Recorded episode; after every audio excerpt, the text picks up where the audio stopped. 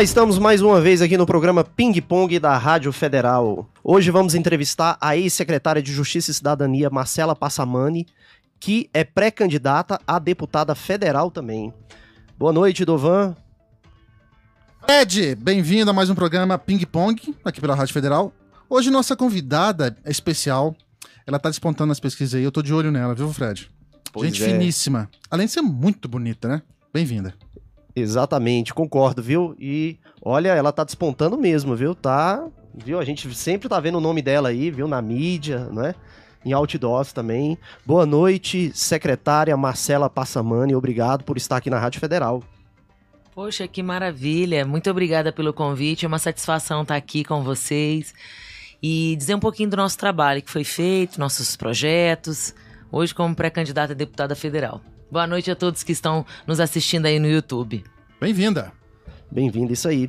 É, secretária, a gente vai falar aqui sobre a sua vida, primeiro, né, a sua vida pessoal, né, a sua trajetória, né, como pessoa, né? A gente sempre faz isso aqui com os convidados, porque antes da gente entrar, né, na pauta política, é bom também, né, que o telespectador aqui pode conhecer a senhora melhor, né? Eu vi aqui que a senhora é capixaba, né? Nasceu em Vitória, eu tenho um tio que mora lá.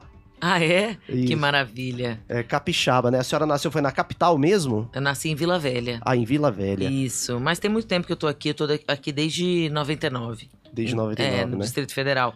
Mas gosto muito do Espírito Santo. Agora nessa correria não tá dando pra ir lá, mas, mas gosto muito da praia pras férias, assim, pra passear. Aquela praia da costa ali, viu, Idovão? Já fui várias vezes já. Rapaz, já eu, tomei fui um caldo uma vez naquela praia. Aquela praia é maravilhosa, viu? Mas ela Ah. tem umas ondas, às vezes, assim, um pouco grandes, assim.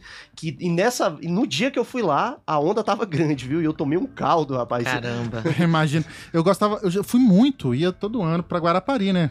Bem pertinho aqui, perto, né? perto. Cheio né? de Acho que é uma mineiro, hora mais ou menos ali. É verdade. Verdade. Né? Uma muito hora. bom. É, é... Guaraparis, que eles chamam lá no Guaraparis? Espírito Guarapari, Lá no né? Espírito Santo. Então é, é o destino de todo mundo no verão. E tinha muito aqui, realmente, as pessoas que saíam de Brasília também. A praia mais próxima é muito pro Espírito Santo. E na Praia da Costa, realmente, o mar. A gente tem que tomar cuidado, né? Você vê que, as pessoas são acostumadas com rio, falam, olha, rio muito calmo, tem que tomar cuidado, porque é, sempre tem aqueles redemoinhos, aquelas coisas. Enfim, aconteceu até aquela tragédia com aquele ator é, há um tempo atrás. E a praia também é isso. Você olha ela assim de longe, quem não conhece muito, tem que ter muito cuidado, porque quem mora lá, a gente já sabe quando a onda tá puxando, quando é, é, tem risco de caldo, de poder. de ser mais. É, mais ruim. É um momento ruim, né? Porque às vezes Depende tá do mais- período, né, também, né? Eu já vi que eu já fui lá umas Sim, três vezes sim, já, sim. três Depende ou quatro. É, depende do dia. Teve uma vez que eu fui lá, não tava, as ondas não estavam tão grandes assim, não. Agora nesse dia que eu tomei o caldo, É. tava dando pra surfar lá, viu? Tava bem Pois grande, é, mas a praia ela é perigoso. muito bonita, tá? Perigoso. Por se tratar de uma praia assim, né, que está ali do lado ali da cidade, é uma praia muito bonita. Você já foi lá, né, Dovan? Já fui lá. Eu acho uma praia muito bonita lá, viu? Eu gostava sempre de fazer caminhada ali, é bem grande lá, Bem Tá. espaçoso. bem espaçoso. Agora eu vou é. te contar uma coisa. Eu não sou fã. Água gelada. Lá a água é muito gelada. Não, eu já gosto, sabia? Você gosta, né? Eu gosto. Você sabe por quê? Porque olha só, se o sol estiver muito quente, a água tem que estar gelada mesmo, entendeu? Pra, pra dar um contraste. É, é porque, por exemplo, bem lá em Fortaleza, lá na Praia do Futuro, você já foi lá também? Sim, É, na Praia, do Futuro. Praia do Futuro, por exemplo, nossa, Fortaleza ali é quente pra, pra caramba, né? Então, Muito. assim, se a água, a água lá da Praia do Futuro não é quente, então, assim. É, não tem esse contraste, né? Embora a praia também seja muito boa e a cidade seja maravilhosa. É, e os seus pais ficaram, ficaram, continuam residindo lá, secretária? A minha mãe é funcionária pública, mora no Espírito Santo, e meu pai é auditor fiscal, mora em Rondônia. Ah, em Rondônia. Isso, e ele adora. Adora também Rondônia. Conheço também o interior de Rondônia todo, Ariquemes, de Paraná. Também gosto bastante. E minha mãe mora lá no Espírito Santo, mas tá sempre aqui. Então eu acho que, que cada um, na verdade, esse é o, é o fluxo natural da vida, né? Os filhos crescem, cada um toma conta das suas vidas, os pais eh, ficam. E minha mãe ficou, meu pai foi para Rondônia, e aí eu vim criar e formar a minha família aqui no Distrito Federal. Aqui no DF já tem muito tempo, né? 23 anos já aqui na, É, na capital, já é um bom tempo já. É, eu tô vendo aqui a senhora tem dois filhos, né? O Bruno e o Pedro, isso. e é casada com o Gustavo, né? Isso. É, meu filho tem 22 anos, o Bruno. O Pedro tem 15. e eu sou casada com o Gustavo. Desde sempre, quando eu tô aqui no Distrito Federal, cheguei já pra casar. Já Então, chegou tem pra. muitos Já anos. tem muitos anos já de É, casamento, é, já de união, anos. né?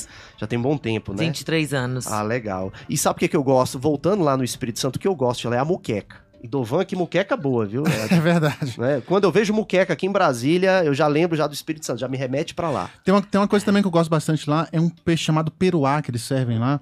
Que Oxi, aqui em Brasília também tem, filho. Aqui em Brasília? Claro, oxi. É mesmo? Aqui é bom demais. Mas não tem o mesmo saborzinho. Quando é servido ali na praia, naquele Ah. mormaço. Na verdade, eu vou te falar. Hum. Isso depende. A gente tem um, um- Acho que comida também faz parte daqueles resgates é, de afetividade, né? Da nossa infância. Acho que sim. E, e Peruá, assim, essa comida capixaba e assim tantas outras pessoas que estão aqui, que são que vieram do Nordeste, que chegam o final de semana para comer aquela buchada, aquela carne é, é, de panela, dobradinha, que eu também inclusive amo, mas isso tudo vem de daquilo que a gente foi acostumada a comer desde criança. Então hoje, quando eu faço um peruá na minha casa, Hum. me remete a lá atrás, a toda a minha história. E eu falo pra você, é, não tem nada melhor na nossa vida pra botar a gente com os pés no chão do que a gente nunca esquecer de onde a gente veio, quem nós Ah, é somos, verdade. entendeu? É. E, e é isso. Então a comida hoje, a, a muqueca capixaba, a comida capixaba, hoje ela me faz ter certeza de quem é a Marcela Passamani, de onde eu vim e tudo que eu sou. Porque na verdade o que nós somos, né, Fred? É um reflexo de todas as experiências, as Isso. histórias que nós vivemos. E a comida faz parte desde sempre, né? Daquelas rodas da, da nossa avó, da nossa mãe cozinhando, enfim. Você É, era de frequentar depois- muita praia, assim, na sua infância lá? na verdade é o seguinte, é, é, meus pais se separaram muito cedo e desde os cinco anos eu fui criada com meu pai, né? Então minhas irmãs, duas irmãs ficaram criadas com minha mãe, eu, eu e minha irmã mais nova com meu pai. E eu lembro que eu sempre aprendi muito a me virar sozinha. Uhum. Meu pai trabalhava o dia inteiro e eu lembro que eu, diferente do que acontece hoje, eu lembro que eu com sete anos eu ia pra praia sozinha. Era uma coisa, a gente morava na Era beira de praia. diferente, né, Diferente, a gente época, morava né, na beira de né? praia e, e ia pra praia sozinha, com sete, seis anos. E Mas depois, adolescente, então a gente ia pra praia pra brincar. Depois, quando adolescente, eu vou te falar que a gente acaba, quando a gente mora na beira de praia, a gente nunca dá muito valor. Então, qualquer oscilação do clima, qualquer dia assim, mais ou menos, a gente preferia às vezes ficar em casa do que ir pra praia. Então a gente tinha aquele negócio, né? As pessoas dão valor quando moram longe. Então, hoje as pessoas que não moram na praia, o sonho de conhecer o mar, tem tantas pessoas que não conhecem o mar. E eu, que morava na beira da praia, me dava ao luxo de não ir. E assim, eu acho que hoje, quando eu vou lá, eu acabo descendo um pouco, é, levo não só meus filhos, mas deixo, des- desço um pouco pra praia pra contemplar.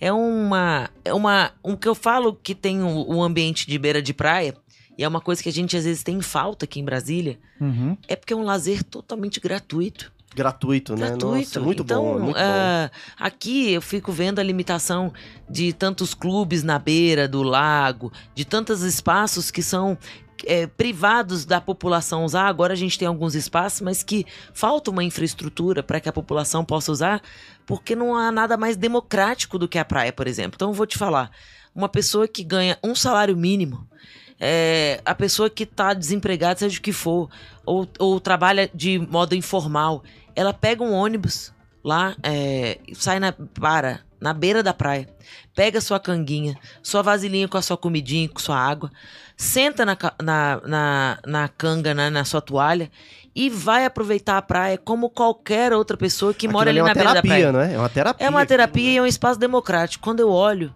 eu falo assim: é, é, é, é um momento de lazer onde todas as famílias, independente da classe social, podem ir. Então não tem coisa mais bonita que um domingo, todo mundo lá, de forma democrática, aproveitando o seu dia. E eu acredito que aqui no Distrito Federal é um lugar lindo e maravilhoso, a gente tem espaços de contemplação, mas é, é importante porque esses espaços gratuitos de interação, eles são importantes para a população, que tem É, direito, são. né? São mesmo. Verdade. É, e a senhora é formada em arquitetura e direito, é isso? Isso, primeiro direito. Primeiro Depois direito, depois arquitetura. né? Isso. Ah, entendi. E aí, na verdade, eu, eu formei em direito, fiz a OAB, passei e fui fazer uma pós-graduação em arquitetura, sendo a única advogada numa pós-graduação de arquitetura. Porque lá eu já fazia, na faculdade de direito, eu já fazia alguns cursos de design de interiores e já fazia alguns projetos. É, consegui, terminei a pós-graduação e fui trabalhar como advogada. Inclusive o Casa Cor, né? Tá, várias. Já fiz oito edições é, Ah, Casa Cor. É. E aí, quando eu saí da, da, da pós-graduação, eu já abri meu escritório e fui trabalhar como. Antes de abrir escritório, fui trabalhar como advogada para conseguir dinheiro para abrir meu escritório de arquitetura. E aí eu trabalhava, durante alguns anos, eu trabalhei como advogada, como arquiteta, até que chegou num ponto que eu comecei a advogada, arquiteta e faculdade. Que aí eu fui para fazer arquitetura à noite. À noite. E aí eu tinha dois filhos, trabalhava o dia inteiro em dois empregos e ia pra faculdade à noite. Então aquela dificuldade que Vida a gente corrida tem. mesmo, né? É, o meu filho tinha dois anos, às vezes que eu. Às vezes, por causa da correria, eu ficava dois dias assim sem poder estar muito próximo dele, porque tinha muita demanda. Mas eu nunca vi, sabe, Fred? Nada na nossa vida sem um sacrifício. As coisas são, da- são de luta mesmo, sabe? A gente abre mão de uma coisa pra ter outra. Então, eu, eu, na verdade, eu vivi o fluxo que a gente vive, né? Que as mulheres vivem hoje em dia pra conciliar a vida, pra conciliar o trabalho, conciliar os filhos. E a gente vai levando da maneira que a gente dá conta de fazer. E naquela vez eu consegui, então, fazer minha faculdade, me formei em cinco anos. E eu fiquei um período como advogada, como arquiteta, um- período grande. Fiz muitas mostras de decoração na cidade, construí muitas casas, fiz muitos eh, anteriores, ou seja, muitos eh, apartamentos. E, e depois eu fui pra advocacia, voltei pra advocacia. Voltou pra advocacia. Eu acho, assim, até fazendo um parênteses do que você fala, é, e eu me permiti isso de um tempo pra cá. Porque eu acho que quando a gente era pequeno, a gente ouvia dos nossos pais que a gente tinha que ter uma profissão e ser muito bom naquilo e que era dessa forma que a gente ia conseguir se destacar na vida. E a gente sempre cresceu com aquela ideia de que, por mais que a gente quisesse ser. Essa nossa geração, né? Porque, por exemplo, a senhora nasceu, eu tô vendo aqui em maio, eu nasci em janeiro de 81. É. Eu peguei essa infância ali dos anos 80 também, Isso. era aquela geração bem diferente. Então, né? e aí eu lembro que a gente tinha que sempre se encaixar num quadradinho. E quando eu, eu fui amadurecendo, né, digamos assim, porque a gente vai chegando na nossa idade mais madura, quando a gente tá mais jovem, a gente fica querendo, meu Deus, eu tenho que ser muito boa naquilo, eu tenho que ser muito boa naquilo. Quando eu comecei a me dar por mim que a gente pode ser arquiteto, pode ser advogado, pode ser cantor, pode ser radialista, pode ser secretário de Estado, pode ser político, pode ser tudo é, que a gente se permite fazer, eu acho que é uma libertação, porque quantos profissionais hoje a gente não vê que é assim, médico e nas horas vagas é DJ, que trabalha de, no, é servidor público, mas tem uma loja informal, uma loja online.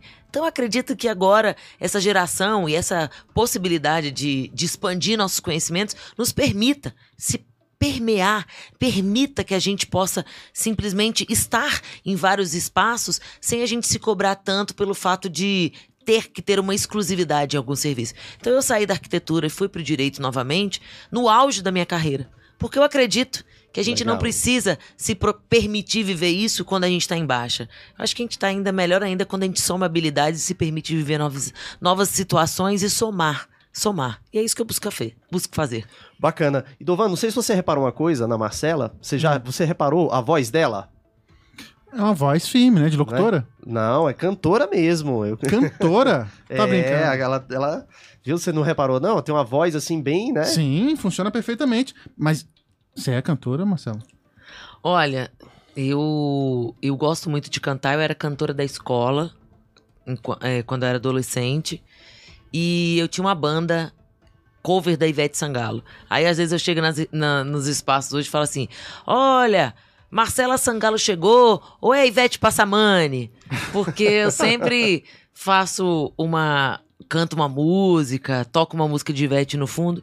E vou te falar, eu acho que a gente tem que ser. é, quem a gente é mesmo e não esquecer das nossas origens. E aí eu falo o seguinte, sou super fã mesmo de Ivete Sangalo, e às vezes a gente tem até vergonha de falar coisa, ah, sou muito fã, sou alguma coisa, como se fosse taxar. E eu lembro, e como é que isso tudo começou? Quando eu tinha 13 anos, e aí eu falo aqui pros jovens, pra todo mundo que, que tá passando por essa fase. Eu tenho um filho de 15, eu sei como é que é a questão da adolescência, nós fomos adolescentes. E, e eu lembro que com 13 anos, já uma adolescente meio que aquele momento de, meu Deus, o que, que vai ser de mim, né? O que, que eu vou fazer da minha vida? Que que eu, que que pra onde eu vou? Né? Pra onde eu vou? Onde que, onde que eu vou ocupar meu espaço aqui nesse mundo? Eu lembro que um dia eu fui num show que parecia assim, é, gigante, tipo. O seu gênero predileto, então, é a música baiana. Eu vou te falar que, é, na verdade, eu gosto de bastante coisa. Só que a Ivete tem uma coisa especial, assim, comigo. E aí, nesse show que eu tava, num show que tava lotado, tipo o Nilson Nelson, eu cheguei lá e lotado no meio de todo mundo, ela, ela me chamou pra subir no palco pra dançar e cantar com ela. E eu lembro que eu subi e eu falava, caramba, essa mulher, que maravilhosa ela era da banda Eva. E aí, sabe o que ficou de ensinamento disso? Eu falei, caramba essa mulher, ela conseguiu ser quem ela queria. Ela conseguiu alcançar o espaço dela nesse mundo. Se ela conseguiu, eu também posso conseguir. E ela virou como uma inspiração de, de superação. Então, toda vez que eu estava naquele momento de, de dúvida, de indecisão, de apatia, pelo, aquela coisa de jovem, de adolescente, eu sempre pensava: se ela conseguiu, eu também sou capaz de conseguir. E aí ficou marcado na minha história, de lá para cá, eu tenho sempre Ivete Sangalo nas minhas trilhas sonoras. Seu playlist tá é, sempre playlist. ela lá, né? Lá, lá, Ivete, né? E o rock? Não gosta, não? Na verdade, meu marido gosta muito, sabe? É, meu o marido, Gustavo é roqueiro, Gustavo então. gosta, Gustavo gosta. É. Gustavo gosta. E aí, a gente, casada há muito tempo, você sabe que a gente acaba ouvindo e, e, e curto, não pesado, um rock é. pesado. Mas aquele um rock... rock mais de... dos anos 80 Isso, ali, né? É YouTube, muito, coisa... muito bom mais dos anos 80. É, eu, mas eu gosto muito de bossa nova também. E gosto de tudo. Eu gosto de, de funk, de pisar. Eu gosto de tudo. Eu gosto de sertanejo. Eu sou muito eclética. Adoro. Bem eclética, né? Bem eclética. Ah, legal. É... Eu, tô, eu tô procurando aqui no YouTube, enquanto vocês falam aqui, alguma coisa da Marcela cantando. Não tem nada, não? Lógico que tem. Tem? Tem. Vou achar aqui. Continue aí, Fred, que eu vou achar aqui. Pera aí. Acha aí. Pode gente, achar. Achei que a gente põe aqui. É... Secretária, eu queria agora entrar, então, nesse lado seu aí da vida política, não é? Certo. Como a senhora é, começou a gostar de política? A senhora poderia dizer? Quando foi assim? Foi durante a adolescência, a juventude? Porque eu me lembro que no meu caso é, foi em 1994, na eleição que teve aqui no Distrito Federal. Foi ali que eu me despertei, assim, pra política, sabe? A gostar da, da política. A senhora lembra, se lembra dessa parte? Claro que eu lembro. Foi há pouco tempo. Porque, na verdade, eu nunca nem me imaginei vindo para a vida pública. Nunca imaginei. É, como eu disse, eu sou arquiteta, sou advogada e vou te falar, Fred. Não sei se é por causa da criação com o pai. Eu sempre fui uma pessoa que trabalhei muito. Acho que é uma coisa instinto de sobrevivência. Então eu sou uma pessoa que sei cozinhar, lavar, passar, aprendi a dirigir muito, não, tudo. Então, assim, casei nova, fui mãe aos 18 anos. Então, assim, é, eu, eu eu sou muito trabalhadeira e sempre me empenhei muito em tudo que eu faço. E aí o que acontece? Quando eu entrei enquanto secretária de Justiça e Cidadania, eu nunca tinha tido nenhuma experiência como gestora pública. Quando eu entrei, eu lembro que algumas pessoas, a convite do governador Ibanez Rocha, quando eu recebi o convite, as pessoas falavam assim: Marcela, sim, fria, né? Assim, é, burocracia, às vezes você não vai conseguir fazer, fazer com tanta agilidade.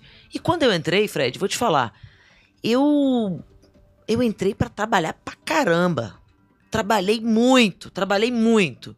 Então, durante esses dois anos que eu fui secretária, foi caindo por terra todas essas, essas informações iniciais que tinham me dado, que eu não ia conseguir realizar algumas ações, que eu ia ter alguns entraves, que eu ia ter burocracia. Enfim, o governador Ibanez Rocha me deu carta branca. Ele falou: Marcela, faz e trabalha para o povo. E todos os projetos que eu consegui realizar são projetos que aí, eu, às vezes, as pessoas perguntam assim: Marcela, mas como é que você conseguiu fazer? Eu falei assim: bom, eu não sei como é que não tinha sido feito antes. Não sei por que, os na hora não tinham sido reformados, não sei se porque 200 mil atendimentos não, não tinham sido feitos, eu não sei por que tanta coisa não tinha sido feita. Eu só sei que eu entrei para fazer a diferença. E quando eu entrei e eu comecei a perceber que tudo aquilo que a gente fazia, ela reper repercutia e transformava a vida das pessoas, eu comecei a entender que quem não gosta de política é governado por quem gosta. E que tudo, através da política, que você precisa disso, engajar pessoas e trazer as pessoas para o cenário político, ao cenário social, para que a gente tenha um Distrito Federal melhor. E aí foi aí que eu comecei a entender que a Marcela, dentro desse contexto, daquela Marcela que adquiriu experiência, daquela Marcela que cresceu enquanto secretária, podia fazer mais pelas pessoas. E aí nasce a Marcela política. Legal. E como a senhora conheceu o governador? Foi pela área da advocacia? Na verdade, o, o meu marido foi ministro de Estado do Michel Temer, foi ministro dos Direitos Humanos Sim. e foi chefe da presidência do, do presidente Michel. E quando, uh, quando ele acabou o mandato de, de presidente, o governador Ibanês, que nós já conhecíamos enquanto advogado, convidou é, o Gustavo para ir para o GDF para poder ajudar a estruturar o governo. Foi aí que a gente teve uma aproximação maior e o governador me fez esse convite tão feliz de ter a primeira mulher secretária de Justiça e Cidadania do Distrito Federal. E a senhora foi a, prime é, a primeira, exatamente. E, e, e, no seu trabalho lá como secretária, é, como foi a atuação contra o tráfico, não, contra o combate às drogas, por exemplo? Olha, eu vou te falar. É, mais uma vez, todo, toda essa Marcela que despertou para a política é porque às vezes a gente fica vendo que a gente precisa estar perto da população, né? Então, durante esses dois anos, eu botei minha calça jeans, meu tênis no pé e fui ouvir as pessoas. E vou te falar, Fred, a questão das drogas com jovens, e a gente fala até em relação. Pode falar. Vocês trabalham em conjunto com a Secretaria de Segurança Pública, né, ali, né? Na verdade, o governo ele é, ele é unificado, né? Uhum. A, a secretaria que trabalha de forma isolada com certeza tá deixando uma ponta solta lá na, lá na população. E como eu cheguei lá? Cheguei na secretaria para ser gestora pública e trabalhar para o povo, eu trabalhava com todo mundo. Eu trazia todo mundo, puxava todas as secretarias. O meu papel ali era com o povo, era com a população. Então, eu tivesse que fazer, eu fazia. Então, a questão da, da, das drogas, a gente consegue perceber, lógico que é uma coisa que, que vem, é, que está presente na, na sociedade, é, mas de uma forma mais latente. E a gente percebe isso muito é, na periferia, por quê? Porque a gente está falando da questão da segurança pública. Porque aí começa a mexer em várias coisas. E a falta de políticas públicas para as crianças e para os adolescentes fazem com que eles acabem entrando no mundo das drogas e é, no crime. O que, que a gente fazia? A gente tinha a ligação com toda a comunidade terapêutica, a gente fazia o um encaminhamento para as vagas de emprego. Mas mais do que isso, porque eu acho que isso ainda não é nem o, não é o suficiente a questão de, de fazer indicação para as pessoas terem um tratamento. A gente lançou um programa chamado Acolhe DF, cuidando das famílias. Eu te falar, as famílias sofrem muito. Demais. Quando demais. tem independente químico. É. Sofrem muito. E a gente fazia o atendimento das, é, das famílias e das pessoas que tinham alguma questão de drogadição.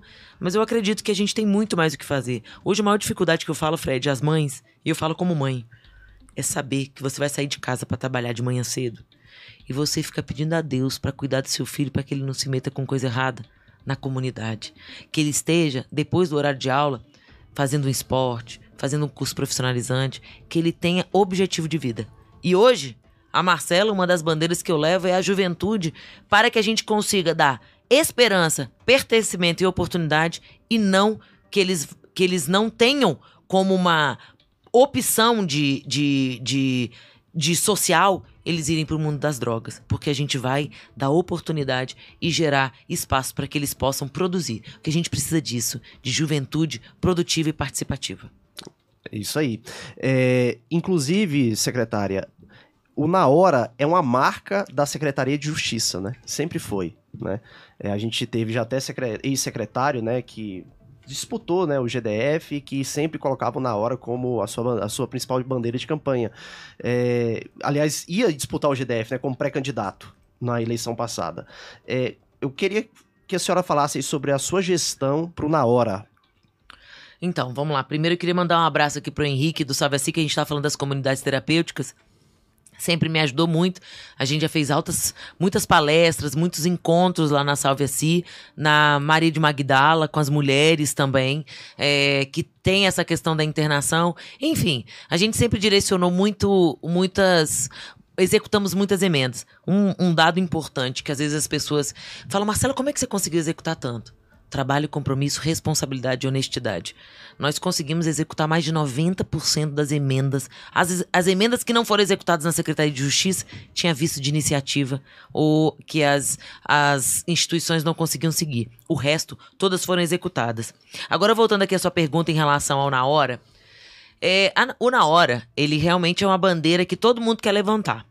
Porque é um serviço muito importante para o Distrito Federal. É. Muito importante. E aí eu quero dizer para vocês o seguinte: nós tivemos uma uma adequação que foi de uma resposta muito rápida para esse período da pandemia. O que, que a gente tinha? A gente tinha isolamento social. Como é que o Na Hora se comportou? Nós migramos para a plataforma online. Como? Todos as, as, os parceiros de prestadores de energia, de água, é, de serviços que tinham dentro na hora, foram para a plataforma online. Com isso, quase 70% do serviço do Na Hora foram para a plataforma online. E isso fez com que as pessoas que tinham a questão do isolamento social, com o lockdown, pudessem ter o seu serviço sem ter a descontinuidade do serviço. Quando retomou de forma. É, com regras sanitárias, nós começamos a estabelecer uma, um agendamento do Na Hora que muitas pessoas no começo falam: nossa, mas o na hora é tão bom que a gente chega na hora e resolve as coisas. Só que o período pandêmico exigia, complicou, é, exigia uma resposta rápida. E a resposta rápida foi com agendamento para não ter aglomeração. Mas uma novidade muito grande que a gente teve na minha gestão foi o seguinte: nós conseguimos fazer uma mudança no gerenciamento e na gestão do Na Hora junto com o BRB Serviço. Com isso, nós conseguimos humanizar todas as unidades, diminuir o tempo de espera com aplicativos de fila, com apps que você pode fazer do seu celular. Além disso, eu quero te falar. Tudo no período pandêmico, né? Tudo. Em 20 anos do Na Hora. Sabe quantas vezes. Vou dar um exemplo. Na hora da rodoviária. Sabe quantas vezes na hora da rodoviária, da rodoviária tinha sido reformado? Nenhuma. Nenhuma. Nenhuma, né? Nenhuma. Na minha gestão, eu reformei todas as unidades do Na Hora todas. Além disso, eu consegui levar para o Na Hora. Eu consegui levar o Na Hora para Samambaia. Hoje a gente está em obras em Samambaia, mostrando que agora com essa gestão nova, com essa forma de gerenciamento que a gente conseguiu na minha gestão, a gente está conseguindo, vai conseguir expandir, vai ter um, uma possibilidade maior de expansão do Na Hora. Lembrando que além disso, a gente não quer o Na Hora mais perto do cidadão, nós compramos também uma carreta via licitação, claro, é, uma carreta itinerante do Na Hora. É o Na Hora mais perto do cidadão, que ele percorre todo o Distrito Federal, inclusive a área rural, para que a gente possa levar o serviço do Estado para perto do cidadão. É ou não é uma, uma gestão perto do cidadão e que se preocupa? É isso. Foi isso que a gente fez. É sair do gabinete e ir para rua. Foi isso que eu fiz. Bacana. É, e tem outra coisa também, secretária, que eu vi aqui, a senhora dobrou de quatro para oito, né, o núcleo, os núcleos de atendimento a mulheres e vítimas de violência. Já que a gente está falando de um período pandêmico, foi uma coisa que cresceu no país inteiro, né? Foi exatamente a questão do feminicídio. Né? E a senhora conseguiu fazer essa. é, dobrou, né? Na verdade, esse- esses núcleos de atendimento. E vou te falar que tem muito o que fazer ainda, tá? Tem muito ainda o que fazer. Mas o que foi feito só mostra que quando você tem uma mulher à frente de uma pasta ou ocupando espaços, essa mulher olha para outra mulher com um olhar diferenciado. Porque nós temos espaço de fala, nós sabemos ah, os tipos de violência que a gente enfrenta desde sempre. Então, violência emocional, violência psicológica, violência patrimonial, violência sexual, violência física. Então essas etapas para chegar no a questão do feminicídio, ela começa por essas etapas do de, de violências, né? Que as mulheres têm a violência política agora, institucional. Então nós temos vários tipos de violência. É, e isso, quando eu dobrei o número de núcleos, eu comecei a mostrar o seguinte: mulheres, nós precisamos cuidar umas das outras, nós precisamos cuidar das mulheres. E eu, enquanto um limite institucional, eu podia dobrar meus núcleos.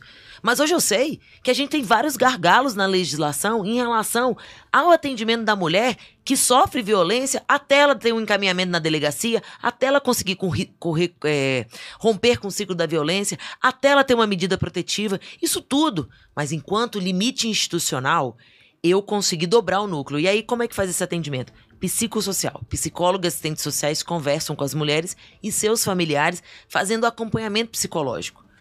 Isso é soma de esforços. É o suficiente?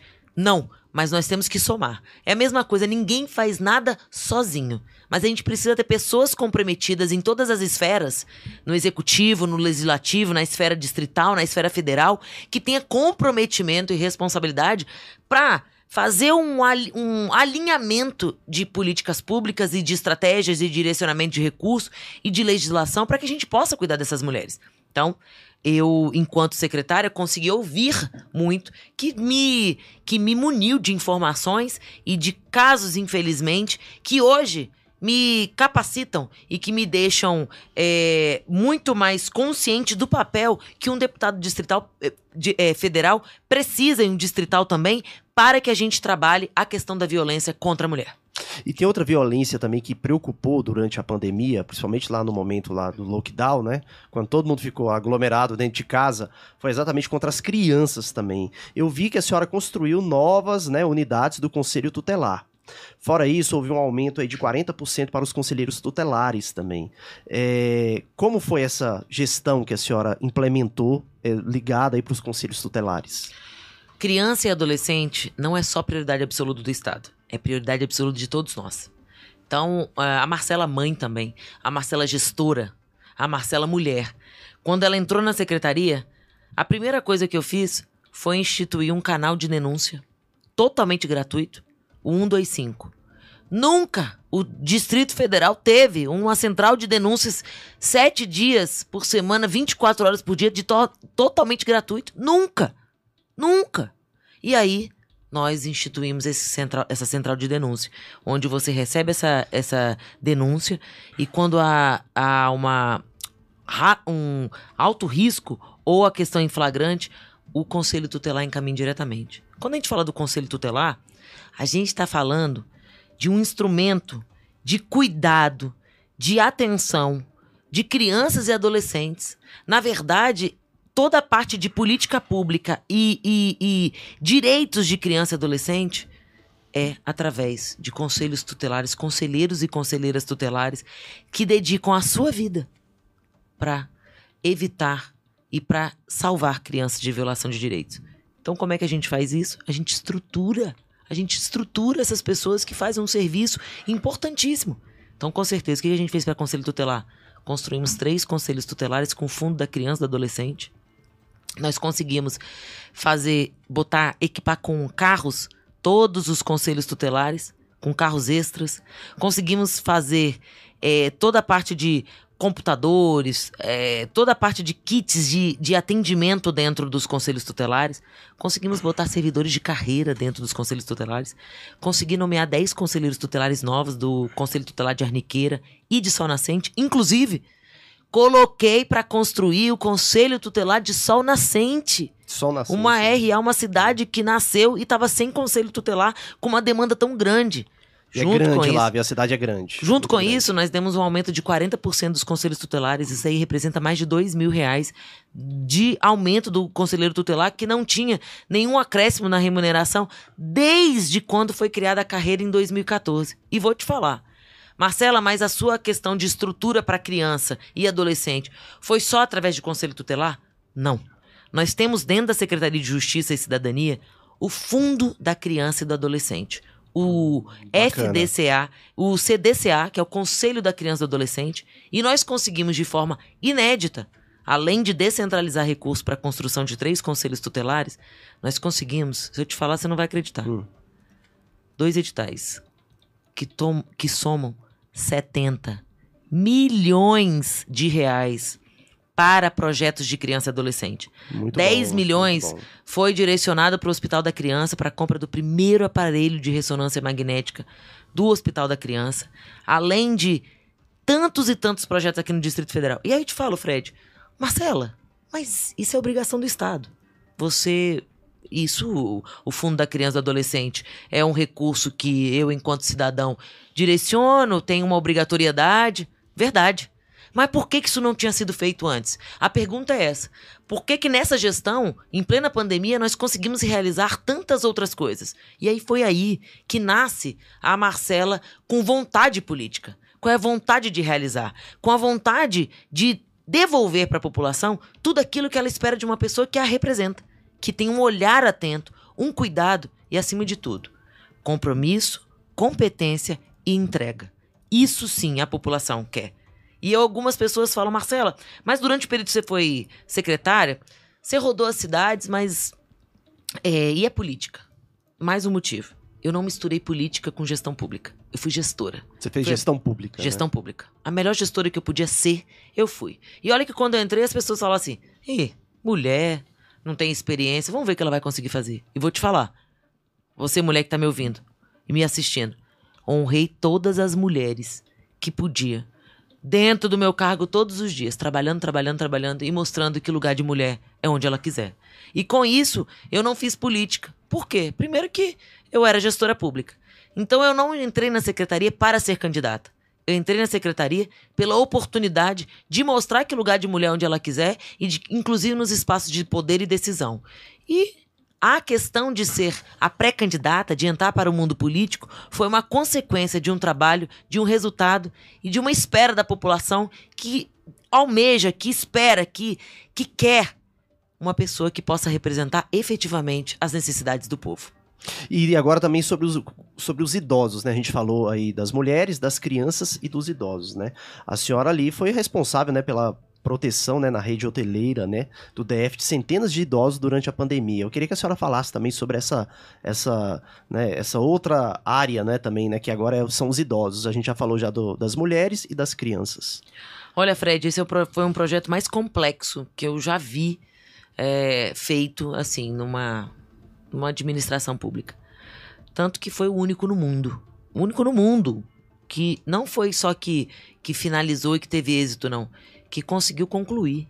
Porque alguns espaços, inclusive fora do Brasil, que tentaram instituir esse programa não conseguiram. Como é que chegou? Quando eu entrei na secretaria, eu participava do gabinete de crise. Quando eu entrei, eu consegui. A gente tinha um decreto de, de, de, de fiscalização, inclusive eu incluí o PROCON nessa nesse órgão de fiscalização, tanto que o Procon durante todo o período de pandemia eles ficavam fiscalizando para saber não só os preços, mas os comércios, tudo um, um, uma, um trabalho muito ativo. E eu participava do gabinete de crise que fazia o acompanhamento da contaminação e como é que vinham os estudos no mundo de é, de desaceleração da contaminação. E um desses estudos mostrava que o isolamento do grupo de risco ajudava é, na questão da contaminação, na proliferação tão rápida né, da, da, da Covid-19. E com isso, os idosos que tinham comorbidade e que tinham. É, os mais vulneráveis, né, vulneráveis. Né, porque é o seguinte: um idoso que morava numa casa muito pequena e dividia seu ambiente com muitas outras pessoas, ele corria mais risco então, a gente pegou esses idosos, fizemos um chamamento público com esses idosos para que eles pudessem entrar na rede hoteleira, ficar como hóspedes durante três meses no período da pandemia, nesse auge, né, onde não tinha os, os hospitais de campanha, os projetos sociais, né, os, os, os benefícios sociais não estavam formulados. Então, e outra coisa, e os hotéis estavam fechando. Nós pegamos tudo isso, botamos os idosos dentro do hotel, que por sinal eles tiveram um tratamento muito especial com atividades físicas, com nutricionistas, com médicos e a gente conseguiu durante três meses é, cuidar deles. E esses idosos viraram multiplicadores dessas, dessas boas práticas dentro da hotelaria solidária, que foi um, um projeto tão complexo que eu digo para você, eu tinha 50 servidores que se revezavam no hotel, inclusive sendo hóspedes, porque não podiam voltar para casa por causa da contaminação. E com isso, a gente levou o projeto Sua Vida Vale Muito para o Distrito Federal, levando médico. Até vacinação, Fred, a Secretaria de Justiça fez. Até teve vacinação? Um, teve um período que o Ministério da Saúde direcionou muitas vacinas para o Distrito Federal e as pessoas ficavam assim, até a Secretaria, como é que a gente vai dar vazão a esse tanto de vacina? Eu peguei o telefone, liguei, na época era o Osnei, Osnei, Estou à disposição aqui, a Secretaria de Justiça está à disposição. A gente vai botar nossos equipamentos públicos, nossas praças dos direitos e o céu das artes para poder vacinação. E eu tenho, através do meu convênio com faculdades dos voluntários, eu tenho estudantes de medicina, eu tenho voluntários, eu tenho servidores, eu tenho uma galera boa de serviço que quer prestar serviço e quer servir a população. Bora pra cá. Fizemos 80 mil vacinações aqui no Distrito Federal. Bastante. Muito. Ajudando a Secretaria de Saúde. Ou seja, me fala uma coisa. Quem quer trabalhar? Trabalha, faz. faz. Quem faz, quer faz. Faz. Faz, faz é. Boa, Fred, eu posso é, falar com o pessoal aqui que tá participando Pode, com sim, a gente, Fred? Claro. Tem muita gente participando com a gente aqui, o programa tá bombando aqui. É, não deixem, não se esqueçam de se inscrever no canal, deixar o joinha no vídeo também. E, claro, compartilhar se você puder. Tem muita gente participando aqui, mandando muito abraço. Teve um comentário aqui bem legal, falando assim: ó, simplesmente forte, competente, inteligente, determinada. O Dev precisa de, de você, Marcela Passanani. Nossa Ana Maria Gomes está com a gente. A, a Vilma Andrade. é, tá aqui com a gente também. Um programa realmente tá certo. Atendimento psi- psicossocial às vítimas. Obrigado, Marcela. Arroba Marcela Passamani, tá aqui. Quem mais? A, a Kátia Arruda, nossa querida é, Kátia Arruda aqui do programa Federal Sem Vergonha, tá falando: olha, é, gosto porque você defende as crianças, falando sobre o Maio Laranja. Precisa ter coragem, né, para falar sobre esses abusos. E tem uma pergunta que eu gostaria de fazer aqui, Fred. Pode fazer. Assim que eu achar. Aqui. Manda ver. É, Marcela, o Paulo Rodopiano tá aqui com a gente. Marcela, qual a sua opinião sobre o saidão hoje? É um problema na situação atual? É, a su- sugere alguma melhora? E se sugere, como vai abordar isso na prática, esse problema? Sim.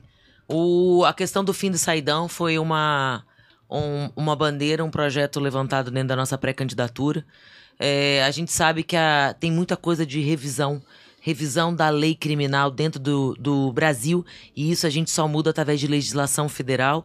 A gente tem muitas questões relacionadas à audiência de custódia, ao saidão, às possibilidades do interno é, poder trabalhar é, dentro do presídio.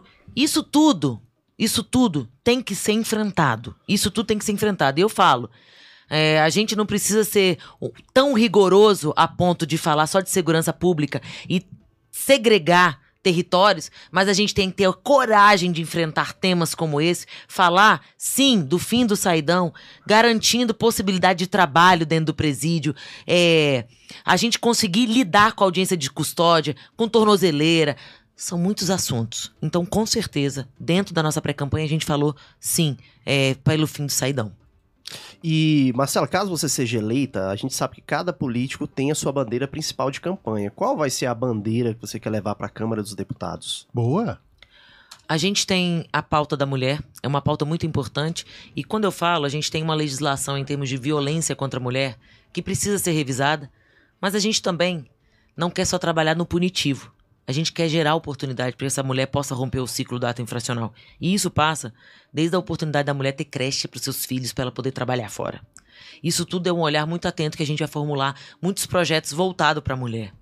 Os jovens também, criança e adolescente, elas, é, na verdade, a gente sabe que precisa de um olhar atento. Nós temos hoje muitas crianças e adolescentes com problemas de saúde mental.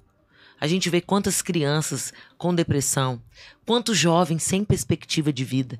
E a gente precisa deixar o pai e mãe de família tranquilo, sabendo que seu filho está encaminhado. Isso é para mim é uma prioridade também. Fora os efeitos da pandemia, né, Fora nas os crianças, efeitos né? da Porque eu pandemia. tava lendo esses dias aí, é, o, né, o depressão, ansiedade, Sim. né, o desenvolvimento O ti- das crianças Exatamente. desenvolvendo depressão, ansiedade, complicado. E isso passa muito pelo caminho de drogas, por essa questão mais rígida e um olhar mais atento do poder público, das pessoas públicas, para com o a situação de drogas com esses jovens. E a gente precisa dar oportunidade para que essas jovens não saiam de suas casas enquanto seus pais estão trabalhando ou no contraturno escolar e se envolvam dentro da comunidade por falta de opção, porque não tem perspectiva na vida. Não tem perspectiva. E com isso, vem uma pauta da segurança pública também. Quando a gente fala pelo fim do saidão, revisão de audiência de custódia, toda essa questão, a gente também está falando. E olha, e eu tô te falando, isso, a minha frase de fim do saidão ou de questão de, de audiência de custódia não é aquela frase rigorosa de bandido bom é bandido preso. Durante meu período como secretária, eu instituí aqui no Distrito Federal o escritório social, uma parceria com o CNJ e o Tribunal de Justiça, dando apoio é, jurídico e é, de encaminhamentos sociais para os egressos e seus familiares, conseguir triplicar a quantidade de, de pessoas em conflito com a lei que trabalham fora e dentro dos presídios, instituir uma fábrica de produção de, de sofás dentro da penitenciária feminina, são coisas totalmente diferentes. Mas o que a gente precisa saber é que a gente sai de casa em segurança, sabendo que a lei de execução penal, que a lei penal está sendo revisada e atualizada conforme as necessidades. Aí você vai me falar, mas os presídios estão cheios. Eu falo de uma revisão geral.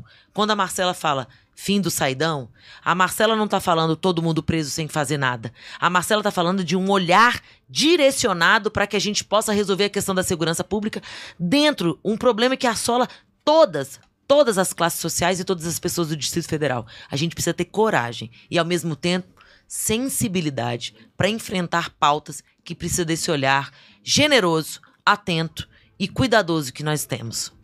Legal. É... E secretária, a senhora é do mesmo partido do presidente da República, né, o PL. A gente está vendo aí, né, os institutos de pesquisas, né, colocando o presidente em segundo lugar. Inclusive teve um, um instituto hoje que divulgou uma pesquisa, né, que diz que o, que o ex-presidente Lula cresceu 3%. A senhora acredita na vitória do presidente Jair Bolsonaro? Com certeza. Acredito na vitória do nosso presidente Jair Bolsonaro e nós estaremos trabalhando junto com ele para isso. E, o, e do governador Ibanez Rocha, a gente sabe que com essa, né, com a, tipo assim, juntou o grupo agora governista com o grupo arrudista, né? Antes estava, né, tinha uma, tava tendo uma uma, uma indecisão, assim, uma, uma quebra, indecisão, né? é, tipo assim, o Arruda queria né, ser candidato, dizia, né, deixava nas entrelinhas que queria ser candidato, e aí ele acabou cedendo e agora é deputado federal, né, pré-candidato a deputado federal. A senhora acredita na vitória do governador, inclusive tem chance até de ganhar no primeiro turno, né? Tem gente falando. Só acredita nessa chapa, né? Acredito, também? acredito nessa aliança, acredito nessa parceria, acredito no governador Ibanez Rocha. E vou te falar, Fred, não tem nada melhor na nossa vida do que a gente ter lealdade e gratidão. Eu sou extremamente grata e leal ao governador Ibanez Rocha, que me deu a oportunidade de ser a secretária de Estado. Se hoje eu estou aqui sentando, pleiteando uma vaga na Câmara Federal, hoje como pré-candidata a deputada federal, o meu padrinho foi lá atrás do governador Ibanez Rocha que me deu esse espaço. Mesmo sem ter tido nenhuma experiência, ele chegou e confiou. E o que eu fiz de entrega, de resultado, foi um compromisso muito grande. E primeiro, que nasceu de uma confiança. Então eu sou leal, sou grata, mas essa aliança, família Ruda, governador Ibanês, Marcela Passamani, Jair Bolsonaro, deu match. Deu match? É. ah, boa. boa. É, inclusive, Dovan, fazendo ah. um comentário aqui sobre, a, sobre essa união do governador, do governo, né, agora com o grupo arrudista. Na Sim. verdade, eles já estavam já caminhando juntos, né? Foi apenas ali quando o ex-governador Arruda, né, ele, te, ele obteve, né, é, a princípio, liberação né, da justiça para poder ser candidato, foi Exatamente. ali que começou a levantar né, essa hipótese né, dele ser candidato a governador e tudo.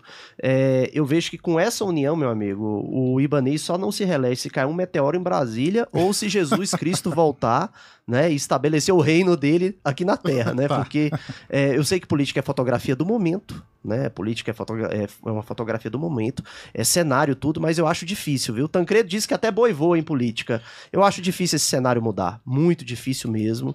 Eu acho que o governador tá agora com todas as chances, né, de ser reeleito. Eu que estava lá dentro, esse período de pandemia, esse período do governo libanês, eu vi de perto a seriedade e o compromisso. Vi a Secretaria de Economia, nós tivemos aí um superávit, uma gestão muito boa enquanto Secretaria de, Justi de, de Economia, com André Clemente, agora é, e dando continuidade ao trabalho dele. O Gustavo, meu marido, hoje é chefe da Casa Civil do Distrito Federal, que também é uma pessoa extremamente competente. Eu, enquanto secretário de Justiça e Cidadania, os números, os resultados mostram que foi uma gestão muito comprometida e, e, e, que deu e fez a diferença, estava perto do cidadão.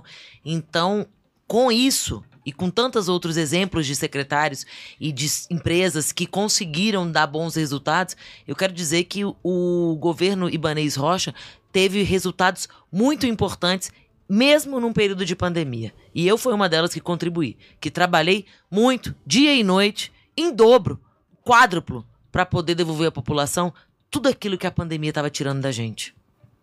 É bacana. É, e, e, secretária, é, essa pré-candidatura do ex-governador Arruda e a deputado federal, é isso aí. É, como tá a relação da senhora com a Flávia? Mudou alguma coisa ou permanece? Nada. Sou super amiga de Flávia, sou super amigo de Arruda. E vou te falar, tem espaço para todo mundo. E bora pro play, São vamos, oito vamos vagas, trabalhar, né? é. bora trabalhar. São oito vagas, é, exatamente. Tem aí mais alguma pergunta, Idovan? Tem, tem uma que eu separei aqui que eu gostaria de fazer, que é do Erivaldo Rodrigues do Nascimento. Ele fala assim: sobre o centro de internação, o número de agentes socioeducativos não está aquém do quadro necessário para a segurança dos jovens e dos próprios servidores? Olha, durante minha gestão também é, eu consegui nomear bastante servidores, é, muitos servidores do sistema socioeducativo. O sistema socioeducativo, ele, durante toda essa gestão, todo esse período, Não sei se vocês conseguiram perceber. Mesmo com visitas suspensas, com várias situações, a gente viu uma calmaria. A gente não viu nenhum tipo de, de, de contratempo dentro das unidades de internação. Isso a gente consegue dedicar, lógico, ao trabalho extremamente competente de todos os servidores do sistema socioeducativo e de um olhar pedagógico que foi estabelecido dentro da minha gestão. E aí eu tô falando, eu levei, Fred, a escola, o sistema S com cursos profissionalizantes para dentro do sistema. Então esses jovens conseguem estudar até fazer ENEM Bacana. dentro do sistema socioeducativo. E agora me fala, se tá é, faltando é, servidor, com certeza. E eu vou lutar sempre pelo, pelo socioeducativo, porque eu acredito no trabalho que eles realizam e acredito no poder de transformação dentro das unidades. Fred, tem mais uma aqui. Pode fazer. Que, que na verdade era uma pergunta que eu estava guardando para mim, mas o, o Alexandro Sudari já fez aqui com a gente. Então ele está perguntando, por favor, fale sobre o casamento solidário, né? Aquele projeto foi um excelente exemplo de projeto, altamente reconhecido, trouxe dignidade a muitas famílias. Como é que foi isso? Marcela? Olha, o, a parte social, uma coisa você falou das bandeiras, então eu falei do jovem, falei das mulheres. A bandeira do social é uma bandeira que eu vou estar tá sempre levando. A questão da segurança pública, com certeza nós vamos trabalhar. Então, esses são os meus pilares é, de trabalho principal. A Marcela não vai falar sobre saúde, educação, moradia. Nós vamos falar sobre tudo. Nós vamos falar sobre tudo, porque, olha, vou te falar, tem tanta coisa para fazer e eu tô com tanta vontade de trabalhar, tô com tanta vontade de realizar, que segura a gente. Mas a questão do social com o casamento comunitário, eu, nós conseguimos instituir agora no governo banês é, o casamento é, voluntário, o casamento é, solidário como, como casamento comunitário, como programa de governo. E a gente fazia isso no Museu da República. Precisava usar máscara? Vamos usar máscara. Precisava de distanciamento social? A gente fazia distanciamento social. O que não pode é a gente usar desculpa jogar sempre no outro a impossibilidade de realizar. Sempre tem isso. Ah, eu não consegui fazer porque outra pessoa tal coisa não conseguiu. Tal coisa me impediu. Eu não consegui fazer porque o governo passado não. não é isso aí. Né? Nada. Não, não, não eu, em plena é. pandemia, Pergunte, em projetos sociais eu fiz 200 mil atendimentos sociais. E vale lembrar que o governador pegou um cenário muito pior do que do Agnelli e do Hollenberg, né? Ele pegou a pandemia no meio do caminho. Acabou né? e conseguiu ser muito firme. E vou te falar, junto com o casamento comunitário, que a gente instituiu como programa de governo e casou muitos casais que ficaram extremamente felizes, se sentindo respeitados. E foi uma questão institucional legal também, porque a gente também é, regulamenta uma questão jurídica. Mas também, eu vou te falar uma outra causa que a gente nem falou muito. Essa questão social é tão latente que eu, falando dos adolescentes, levei, instituí aqui no Distrito Federal, não sei se você sabe, eu instituí aqui no Distrito Federal a questão da distribuição gratuita dos absorventes nas escolas para as adolescentes ah, vulneráveis. Uma a cada quatro meninas faltam aula por, durante o período menstrual porque não tem um absorvente. Isso Legal. diz respeito, isso, isso, somando, nós temos 45 dias do ano letivo. Então, essa pauta social, quando você viu uma tenda de atendimento no Distrito Federal, era Sejus. Era Sejus mais perto cidadão, sua vida vale muito, ou qualquer outro serviço que a gente podia levar. Porque o nosso trabalho era pegar uma secretaria, e por isso que eu falo que eu quero estar perto do povo e trabalhar para o povo, trabalhar para as pessoas. Quando eu peguei uma secretaria que estruturava política pública e não tinha tanto contato com o povo, eu falei, tá errado. Política pública, eu sei que a gente faz com dados, com informações, mas mais ainda a gente faz política pública com informação que a gente ouve pessoalmente dessa, dessa pessoa. Então eu ia na cidade e fazia todo o atendimento. Então eu peguei uma secretaria que estava um pouco distante e trouxe para perto do cidadão. Aí sim, o cidadão começou a perceber que o Estado está ali para servir ele. Legal. E, secretária, se, caso a senhora seja eleita, como é, como vai ser assim essa bandeira da cultura, hein? A gente sabe que a senhora gosta de música aqui, né? A senhora tem algum projeto que pensa implementar, pensa apresentar lá na Câmara? Olha o que acontece. Quando a gente está falando de cultura, de lazer, de esporte, a gente está falando de inclusão social, a gente está falando de economia de demanda, a gente está falando de geração de emprego e renda, a gente está falando de milhões de situações. Mas a questão social, ela é uma questão muito importante quando a gente fala de despertar, em trazer a cidadania, de despertar o pertencimento e essa esperança nessa juventude, nessas pessoas que movimentam a cidade através da arte, através do esporte. Então, com certeza, se o meu, se a minha bandeira é o social, é a mulher que é mãe de família, é a o jovem, com certeza, é a segurança pública, é Bom, com certeza, cultura, é, lazer e esporte tá inserido no nosso projeto. Você pode ter certeza que a gente vai trabalhar muito aqui no Distrito Federal. Legal. Tem mais alguma pergunta, Idovan? Tem sim, Fred, tem, tem uma minha. Eu tô com o, o Instagram da, da Marcela aí na tela. Tá vendo, Marcela? Aí. E tem muita gente comentando aqui com coraçõezinhos amarelos. Eu tô vendo que tudo a senhora usa amarelo. Por que amarelo? Que- que- qual é Olha o que- lance dessa cor? É interessante mesmo. O, né? lan- o lance Bem lembrado. bacana, o lance bacana, que eu vou te falar uma coisa. E eu acho que todos nós, que todas as pessoas que se disponibilizam para representar o povo, para cuidar do povo, para trabalhar para o povo, a gente já tem tantas dificuldades, a gente já tem tantas coisas difíceis, a gente parou, passou por um período de pandemia, tantas perdas, tantos prejuízos, tantos empregos que foram perdidos, tantas vidas que se foram, tantos entes queridos. E eu falei, bom, Marcela, você tem que trabalhar para cuidar das pessoas, para transformar a vida das pessoas, para ser luz na vida das pessoas. Então esse amarelo é para representar que nós sejamos luz por onde a gente passar. Boa. Isso aí, legal. É, eu vou fazer então agora aqui com a senhora o meu o ping-pong, viu, Idovão? O famoso Opa! ping-pong aqui, né? Adoro Eu, essa parte. eu queria que a senhora, em uma frase só, é, dissesse aqui. PL, Minha casa, Deus, acima de tudo. Ibanês Rocha, Meu governador. Direito, Minha formação e que vai me capacitar para eu ser uma boa deputada federal. Distrito Federal, Mora no meu coração, vivo pelo Distrito Federal. Muqueca, Muqueca é capixaba, baiana é peixada. Boa. Família. Tudo na minha vida. Agora uma pergunta aqui. Lula, Lá longe. Bolsonaro aqui. mulher, Meu espaço de fala é quem me me, me apresenta quem eu sou hoje e quem eu quero trabalhar para nós, para todas as mulheres. Ivete Sangalo, Pra fechar. Meu amor, olha só, hoje o sol não apareceu. Uma inspiração. É isso aí. Legal. Pois é, estamos, já chegamos aqui já, né, Idovan, no, no fim de um programa aqui já da, do programa Ping Pong, né? Acabou a- essa edição, é bem legal, viu? Gostei bastante aqui. A secretária aqui respondeu todas as perguntas Foi aqui. ótimo, foi ótimo. Né, com bastante desenvoltura, né? Olha, secretária, a senhora tem o dom da oratória, viu? É mesmo. Não é, Fred? Eu vou que falar pra isso, você. viu? É, eu acho que é, você deve ter visto, entrevista muitas pessoas.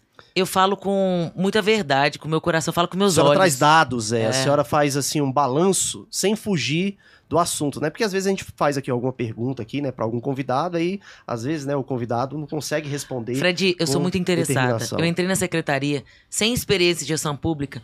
Eu fui lá no chão da fábrica. Eu fui entender de orçamento. Eu fui entender de licitação. Eu fui entender de terceiro setor. Eu fui entender de criança e adolescente, socioeducativo. Eu fui entender de tudo. Porque é isso que uma pessoa comprometida, responsável faz. Ela vai estudar para poder fazer o melhor serviço que pode fazer. E aí eu te falando. Eu, quando eu cheguei na secretaria, eu falei assim: me dê dois minutos para eu ser uma excelente secretária. Aí eu peço para vocês, me dê dois minutos, o seu apoio, para eu mostrar que a gente pode ser uma deputada federal muito boa. É isso aí.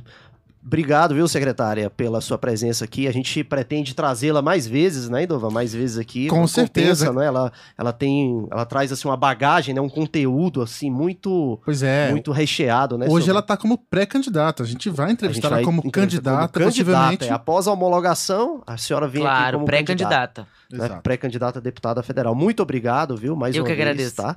E chegamos ao final de mais uma edição aqui do programa Ping Pong. Idovan. Boa, Fred. Te encontro na próxima segunda com mais um ping-pong aqui, fechou? É isso. Boa noite, pessoal. Muito obrigado aí pela audiência. Valeu, obrigado. Valeu, obrigada.